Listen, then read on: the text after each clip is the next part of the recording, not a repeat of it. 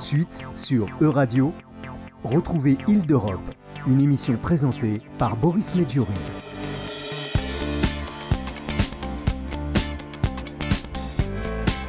Et bienvenue d'Europe, survivre dans un continent qui bouge. And today we are going to explore a key element of the European integration process the situation of the cross border transport in the continent. You know, when you travel from one country to another and you live very close to it and you're just commuting, you're going to work and going for leisure and so on. The following conversation is the full version of the broadcasted interview to Sabine Zillmer. She is an expert of cross border issues at Spatial Foresight, a company based in Luxembourg, and they are working in the field of European spatial planning with European national and regional organizations. They recently led a very comprehensive study for the European Commission about the obstacles to further develop cross border transports, and we are going to hear about it in few seconds. But first thing first, let's welcome Sabine Zillmer. Hi, Sabine. Good morning, Boris. Nice for having me here today.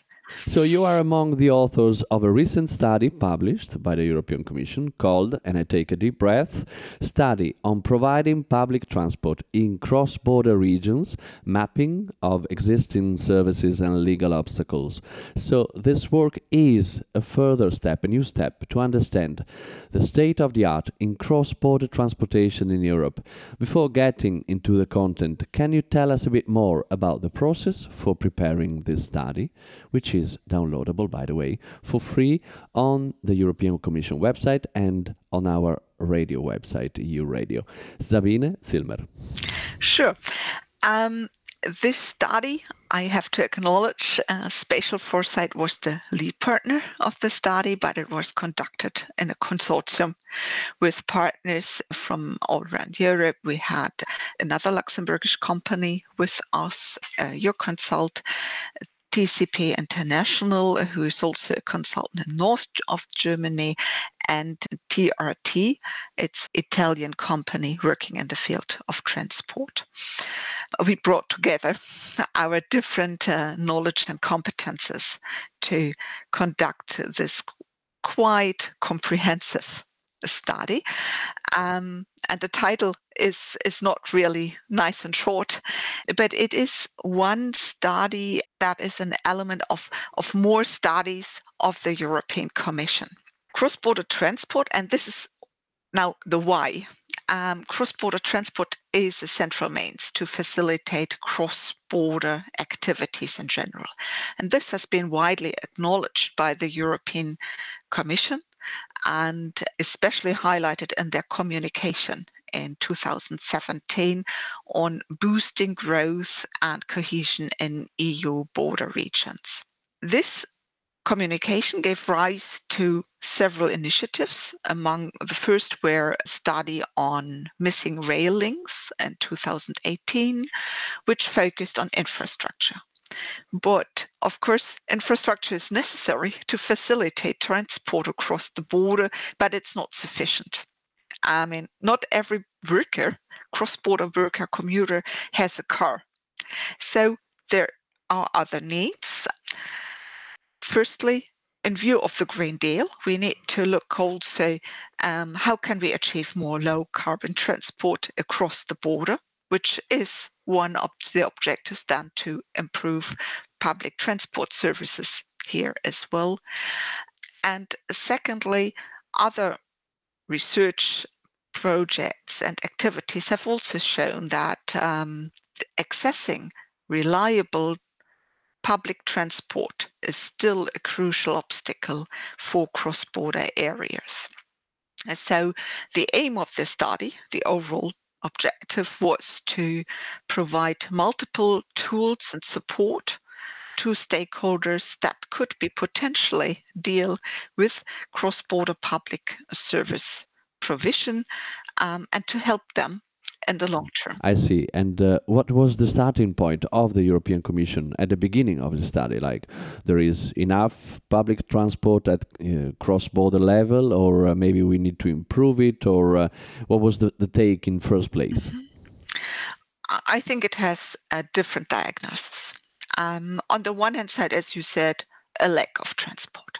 that they are aware there are workers who need, for instance, need some services and it's difficult for them to really get to their job places. In other cases, demand for existing services is low. Why is that? In other cases, there have been observations that it took a very long time to establish such services. So there are numerous obstacles to such services. And so this study tapped into all these different elements of the diagnosis, looking into where are lacks, gaps of services, service provision, not infrastructure gaps, but the service provision, where is that missing? Um, why is demand possibly low? Um, what are framework conditions that are lacking? So we looked both into what is out there in terms of services. So it's the first comprehensive inventory we performed and developed um, of such services across the EU and beyond, also including EEA countries and Switzerland and also looked into the obstacles. What are the hampering factors and what could be done to overcome and what has partially been done? Where do we have good examples and what could be further improved? So while I was browsing the study, there were two or three things that was surprising to my eye because you have a lot of maps in the study and the first thing is that you have this kind of colored segments uh, look, looking like stitches uh, to keep the countries together across the borders, which is like a nice way, but also a metaphor. And the second thing is that uh, if I apply, let's say, an American eye, I would say that uh, you divide Europe in east and west, and you have a lot of big countries in the, the west and a lot of small countries in the east. And uh, this means that you have more borders in the central and eastern Europe, so to speak. And of course, the other thing is that geography in Europe is not just a flat plain, uh, so to speak. You have rivers, you have uh, cross border cities, and so on. So you have a lot of different uh, situations. How do you keep all these pieces together in your study? We underwent very many classifications to do that. You hinted at one important classification, the morphological differences of borders. Of course, we have rivers, we have mountains, we have rural areas, we have densely populated areas, we have real twin cities, not just in bigger agglomeration areas, but also smaller spots of, of twin cities or neighboring villages or bigger villages sometimes. Um, so we looked into these categories. We also looked into to, to identify, put also different demand structures. I mean, of course, it matters whether you are located at a tw- in a twin city or in a rural area, um, how much demand may be there for a cross-border public transport service. We see that also, of course, within countries um, the morphological areas, whether it's a river, a mountain area, of course, matters of what can be provided or should be provided. Do I need a ferry? Do I need to other railway infrastructure, tunnels, whatever. So all this matters, and we looked into that and differentiated that. We also differentiated according to the duration of EU membership because in our findings this also matters. Um, we have these areas that have a long tradition in cooperation across borders, like in the Benelux countries, which are also in the West but small, and and um, other countries in the Eastern European countries that have much less of such experience because we have a completely different historical and legal framework and traditions. So we looked also into such differences and tried to identify also difference regarding different legal structures, different national governance systems and so on. So which all matters also in the end for what are hampering factors. Yes.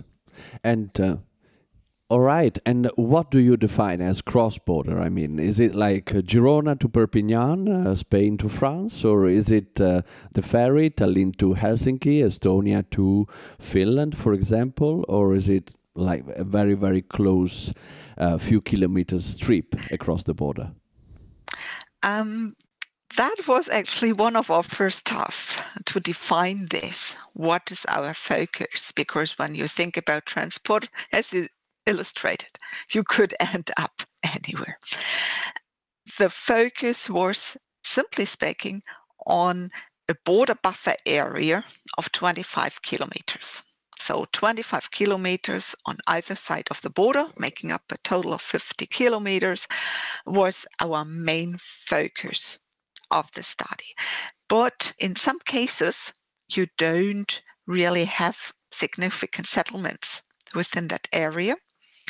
And for these areas, we considered then also the border area to be included the next largest city that is located next outside this border buffer area, and that is also visible in our maps. Ferries or maritime transport is um, a very special case because there this does not really work. Uh, we, we looked into their the travel time. We said that the ferries are included if the ferry duration is not longer than 60 minutes one way. Of course, this is one way of cut off decision and you could take different ones but i think every of such mm-hmm. decisions has its pros and cons all right could you give us two or three examples, like really practical, of uh, what is a cross-border transport uh, phenomenon or situation. So I'm sure I really get it in uh, in a very precise and concrete way, please. Let me look into the different modes of transport. We we have examples of rail transport. There you may find really local trains for instance, we have a train between Berlin and uh, Kostrzyn at the German-Polish border that goes just shortly across the border, um, which is then a local train stopping with many stops. We have also included railway or trains that are long distance but have stops in the border areas. An example could be a train from Vienna to Budapest. That stops also in the area of Győr and, and also next to the border. And so there are um, regional slower trains as well as fast speed trains. We have bus services included as the second mode. Again, very local ones like city buses between Aachen and Maastricht, German Dutch border, as well as long distance buses, even of private operators such as uh, Flixbus or wherever you name it, um, who operate across, sometimes even across several border areas, but only included them if again they stop in the border area on both sides of the border. That was an important element for us. We have included a few tram services like in uh, Geneva, Annemasse, the French Swiss border. There are just very few of those around. And as the fourth and last mode, ferries, both river ferries, we find them at uh, several border rivers. Um, we have some fewer uh, across the sea, but not that many because often they take more time. Um, but we have also some like in in um, kind of a fjord area, like in uh, between um, Northern Ireland and and Ireland, or across lakes like Lake Constance such examples you may also find. All right, so now we have all the ingredients uh, to understand the study. Uh, so the starting point, what is cross-border transport, uh, and uh, what was the first take uh, to get into the analysis of the situation uh, from the European point of view, and of course uh, with the um, work of Spatial Foresight and uh, his uh, his partners. So you have a long list of obstacles, administrative obstacles, legal obstacles that you identify with the willing of improve the situation. Can you make, uh, can you name some of them uh, so we get uh, deeper into what uh, you have been finding? Um, let me start with administrative obstacles. Um, they have different reasons, root causes. One of them, just to give one example, is that we have often unbalanced governance structures and different responsibilities, different competences uh, on both sides of a border, just to give you one example. But there are, of course, many others.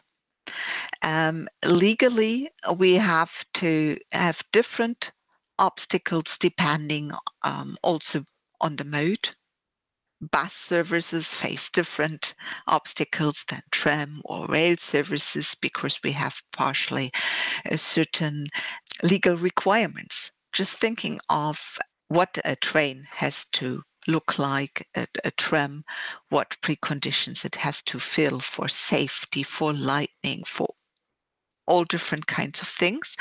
Uh, it's a matter of interoperability that is legally fixed.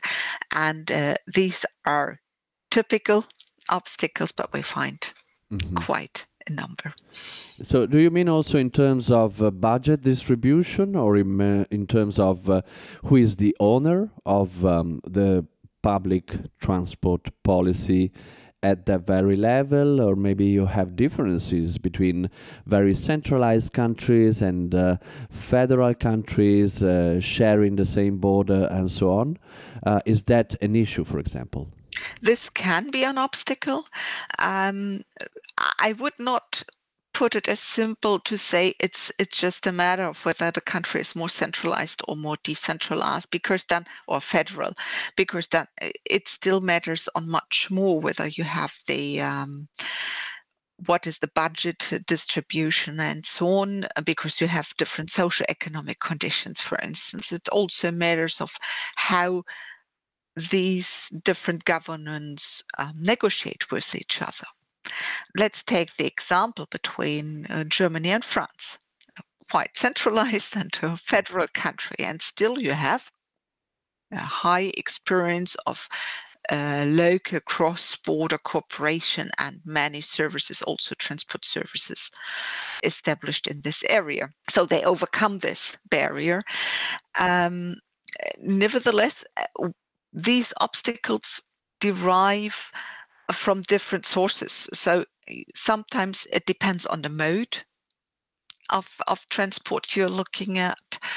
It also matters on on the division of competences within a country. I see. And what are the shortcomings uh, of these uh, obstacles? Why it is important to remove them? Maybe you don't have uh, enough services, uh, enough frequencies, or maybe uh, commuters working in one country and living in another, they are obliged uh, to drive with a private car, or maybe there is weaker demand on one side, or maybe there is like um, I don't know, a stronger demand on the other side? Uh, both things you mentioned definitely happen. You have uh, even a lack of transport opportunities, which may even hamper uh, people going across the border for work. You have we, we see these examples where it leads to congestion. Just think about uh, the greater region all around Luxembourg, despite quite a lot of cross-border public transport services available there, but because of a high number of, of, of the highest density of commuters, or cross-border commuters you have there, you still have a lot of congestion. It's a matter of cost and times of increasing fuel prices, and of, of course, it's a matter of, of uh, environmental effects uh, if you don't have these services, and, and people have to use their car to go to the job. And uh, in some cases, it's it's really also a matter of social inclusion, when you have, for instance, unemployed people on one side of the border and you have jobs on the other side, and uh, unemployed people who not may always have the means uh, to, to go by car or own a car, whatever, then you really need a public service provision. Uh-huh. And have you witnessed uh, this this very specific situation in uh, one specific area in which you have more jobs on one side and more unemployment on the other side, for example? My favorite case here is the area in the Eurodistrict uh, Strasbourg-Ortenau, which actually introduced a special regular bus service a couple of years ago to exactly address such a situation where on the German side in one city in Kehl, there were a lot of factory jobs and not sufficient workers. And on the other side of the border in France, there were at that time at least unemployment was relatively high and this special regular service was introduced to really attract workers from across the border to the German factories. Mm-hmm. And do you have other, uh, I don't know, I, I would call them uh, best practices, uh, situations uh, in, in, which you say, all right, so this is working well? I'm always a little bit reluctant with best practices. I think we, we always should keep in mind the very different situations we face. So looking at tailor-made solutions probably one of our most frequent sentence um, in, in um, our recommendations and, and spatial planning. But we have a number of good practices where we say well stakeholders manage to find good solutions to make things work either by showing that there is a potential demand as this last example was uh, showing. But we have also examples like the GLCT cross-border public transport in, in, the, in Greater Geneva, where they really managed to get the institutional framework organized across the border as it has not been achieved so far anywhere else. We see good examples of targeted services also do not address commuters, but for instance, address tourists. But they also are good examples to, to show the potentials. Uh, we, we see good examples regarding tariff integration or timetable coordination. But I'm I'm a little bit reluctant on saying Absolutely. this is the one. yes, absolutely. When we talk about commuting, we may uh, think in first place that it is about jobs and it's about going to work and so on.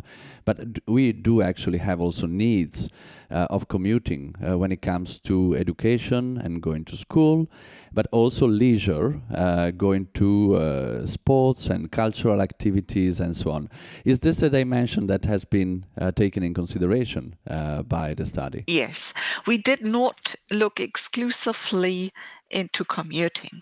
So just this last example, tourism buses are existing. And of course, they are a typical leisure triggered by leisure demand. Could be for local citizens aiming to go across the border for shopping. We have a lot of shopping, uh, tourism. We have, as you said, uh, for for visiting or attending um, educational institutions, schools, universities. We have looked into that. We see it also for accessing any other services across the border. Could be healthcare, could be uh, visiting family, a lot of things that uh, trigger demand for cross-border transport. And the objective of the study was to, first of all, aim at services for the benefit of the population in the border areas to improve living conditions in the border areas.